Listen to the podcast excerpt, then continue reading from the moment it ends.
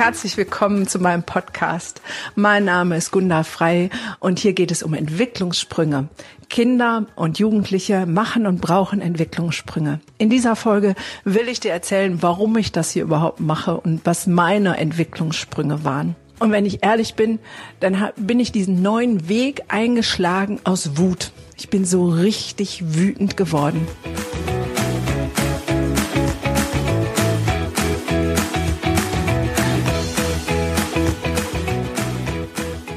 Ihr glaubt gar nicht, was ich in meiner Praxis alles sehe und erlebe an Unsicherheiten bei Eltern, aber die macht mich nicht wütend. Aber an Dingen von Amts wegen her, ähm, gesellschaftlicher Druck, Sachen, die in Schulen passieren, vom, vom Gericht herkommen, dass ich gedacht habe, es darf nicht wahr sein. Wann haben wir verlernt, unsere Kinder und Jugendlichen wirklich von Herzen aus zu sehen? Wann haben wir verlernt, aus ihren Augen zu sehen und sie nach ihren Bedürfnissen großzuziehen?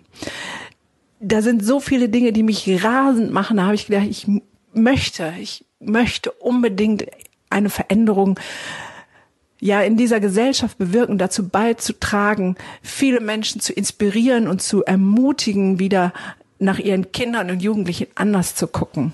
Aber ich will gar nicht mich jetzt aufhängen daran und hier eine Tirade über unser gesellschaftliches System loswerden, weil darum geht es nicht. Es geht darum, dass jeder ein Stück Veränderung sein kann. Und ich will dir von mir erzählen, was ja meine Beweggründe sind. Meine Kindheit war nicht lustig.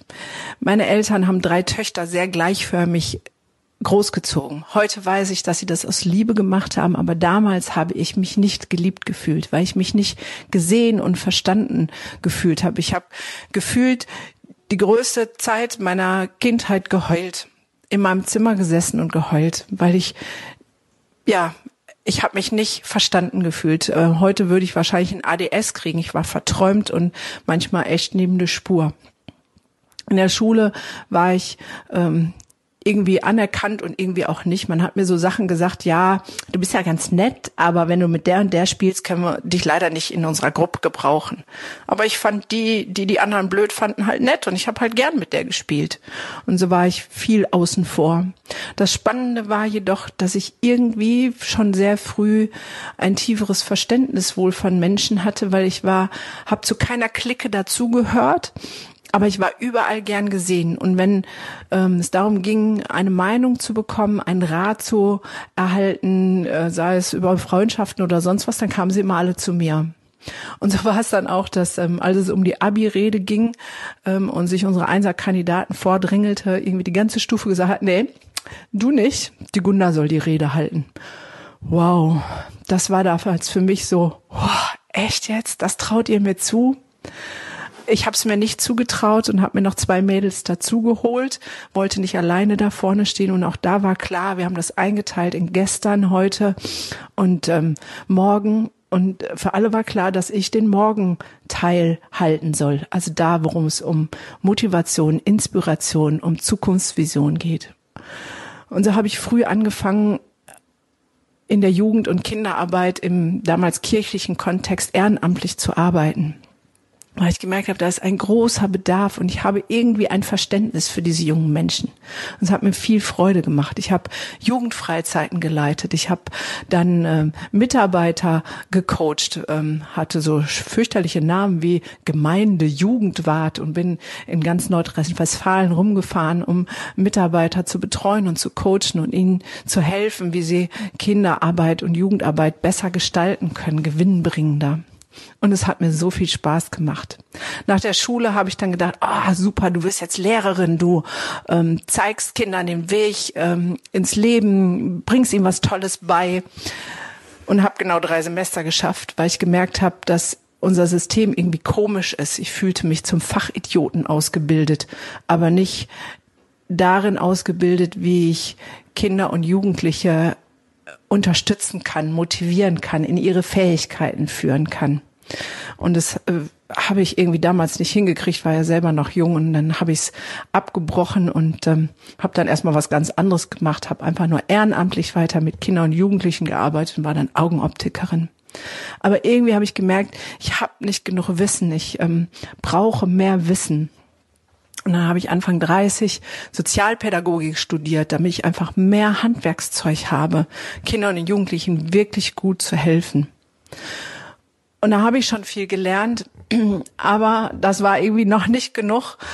Und dann habe ich noch die ähm, Verhaltenstherapie für Kinder und Jugendliche obendrauf gesetzt. Und da habe ich dann das erste Mal richtig verstanden, wie Kinder so funktionieren und was da so los ist ein bisschen vorher, bevor ich diese Ausbildung angefangen habe, habe ich ähm, ja, also während des Studiums, äh, muss ich vielleicht kurz zurückspulen, ähm, bin ich schwanger geworden mit meinem ersten Sohn. Ähm, das hat mich da ein bisschen aus der Bahn geworfen, wie das immer so ist. Wenn man schwanger werden will, funktioniert's nicht. Wenn man es abgehakt hat, schwupp, ist man schwanger. Ähm, und ähm, drei Jahre später habe ich meinen Pflegesohn aufgenommen. Und ich habe den aufgenommen, da war der zwei Tage alt. Und damals dachte ich, wow, cool, ich krieg ein Kind ohne ähm, traumatische Vorerfahrung und es wird ein ganz normal gesundes Kind.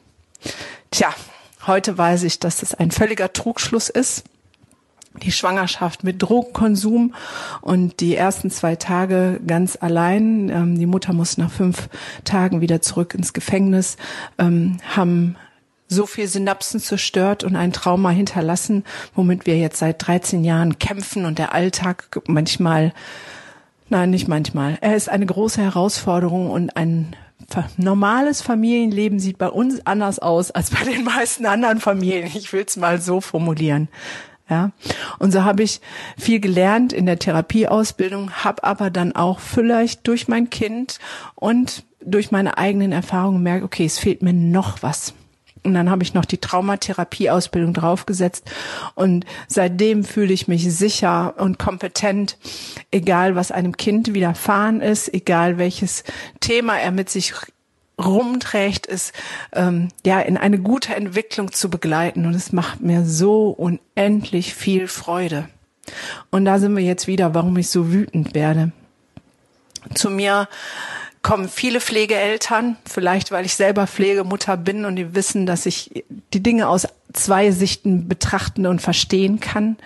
Und ich werde wütend, wenn Pflegeeltern die Geschwisterkinder aufnehmen und alles geben, und viel Zeit, Kraft, Energie verschwinden, dass diese Kinder, die eine ja richtig miese Erfahrungen gemacht haben, ins Leben finden, wenn dann das Jugendamt diese Eltern vor Gericht zieht, weil sie irgendeinen Termin nicht wahrgenommen haben, weil sie irgendeine Formalität nicht erfüllt haben, wo ich merke, dass, dass ähm, das Persönliche oder die Bürokratie oder ich manchmal habe ich keine Ahnung, manchmal will ich auch gar nicht wissen, was dahinter steht, um solche Wege zu gehen.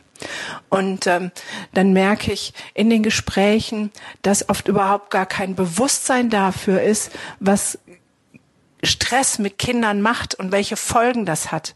Und dass es so wenig oh, Ideen gibt. Und ich erlebe Eltern, die zu mir kommen und im Erstgespräch ähm, ich ihnen dann ganz klar sage, liebe Eltern, wenn Sie bei mir die Therapie machen, müssen Sie mit mir klarkommen. Und dann gucken Sie mich an, weil es geht ja um das Kind. Sage ich, ja, Ihr Kind muss mit mir klarkommen, aber Sie auch. Ich werde ganz klar sagen, was ich erwarte, was Sie ausprobieren an Änderungen, wo ich denke, dass Sie Ihr Kind anders unterstützen können. Und ähm, das müssen Sie von mir hören können und das auch annehmen können. Und ich bin am Anfang war ich erschrocken über die Reaktion, weil ich dachte, die Hälfte aller Eltern sagen, nee, nee, so nicht.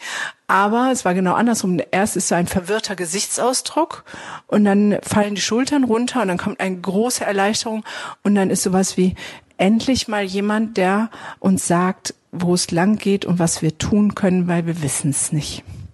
Und das ist meine Motivation, hier zu sein. Ich möchte meine Erfahrung die unendlich viel und manchmal auch unendlich schwer ist, ähm, teilen mit euch und all mein Wissen. Meine Entwicklungssprünge, ja, waren manchmal sehr heftig. Es gab Zeiten in meinem Leben, wo sich alle von mir abgewandt haben und ich ganz alleine war. Und ich glaube, mein größter Entwicklungssprung geht dahin zu wissen, dass nur wenn ich mit mir im Reinen bin, wenn ich mit mir in meinem Frieden bin, mit mir selber, dann bin ich meinen Kindern die Mutter, die sie brauchen.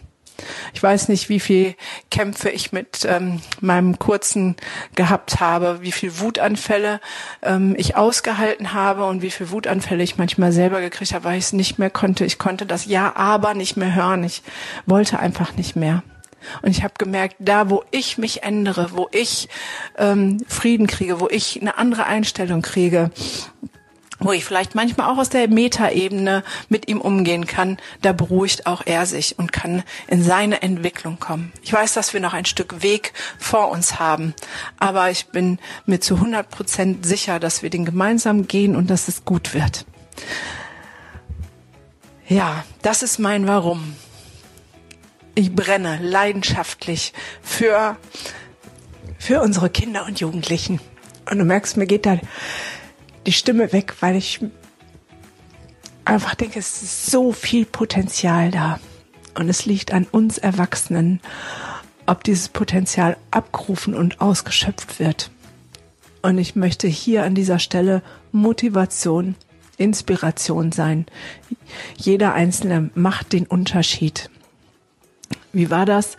Ähm, ein Schmetterlingsflügelschlag kann auf der anderen Ende der Welt, Erde, ähm, ein Tsunami auslösen. Wir müssen nicht denken, dass wir zu klein und zu gering sind, um hier etwas zu ändern. Wir brauchen aber auch nicht über unsere Jugendlichen zu meckern und unsere Kinder. Sie sind ein Spiegel unserer Gesellschaft. Das Einzige, was hilft, ist, dass jeder bei sich selber anfängt. Und dann können wir alle zusammen den Unterschied machen und unseren Kindern eine Zukunft eröffnen, die lebenswert ist und die lohnend ist, die erfüllt ist von Freude und Glück. Das ist mein Anliegen. Das ist mein Warum. Und ich hoffe, dass du dabei bleibst und dass du dich inspirieren lässt. Ich wünsche dir einen schönen Tag und sage bis zur nächsten Folge. Deine Gunda.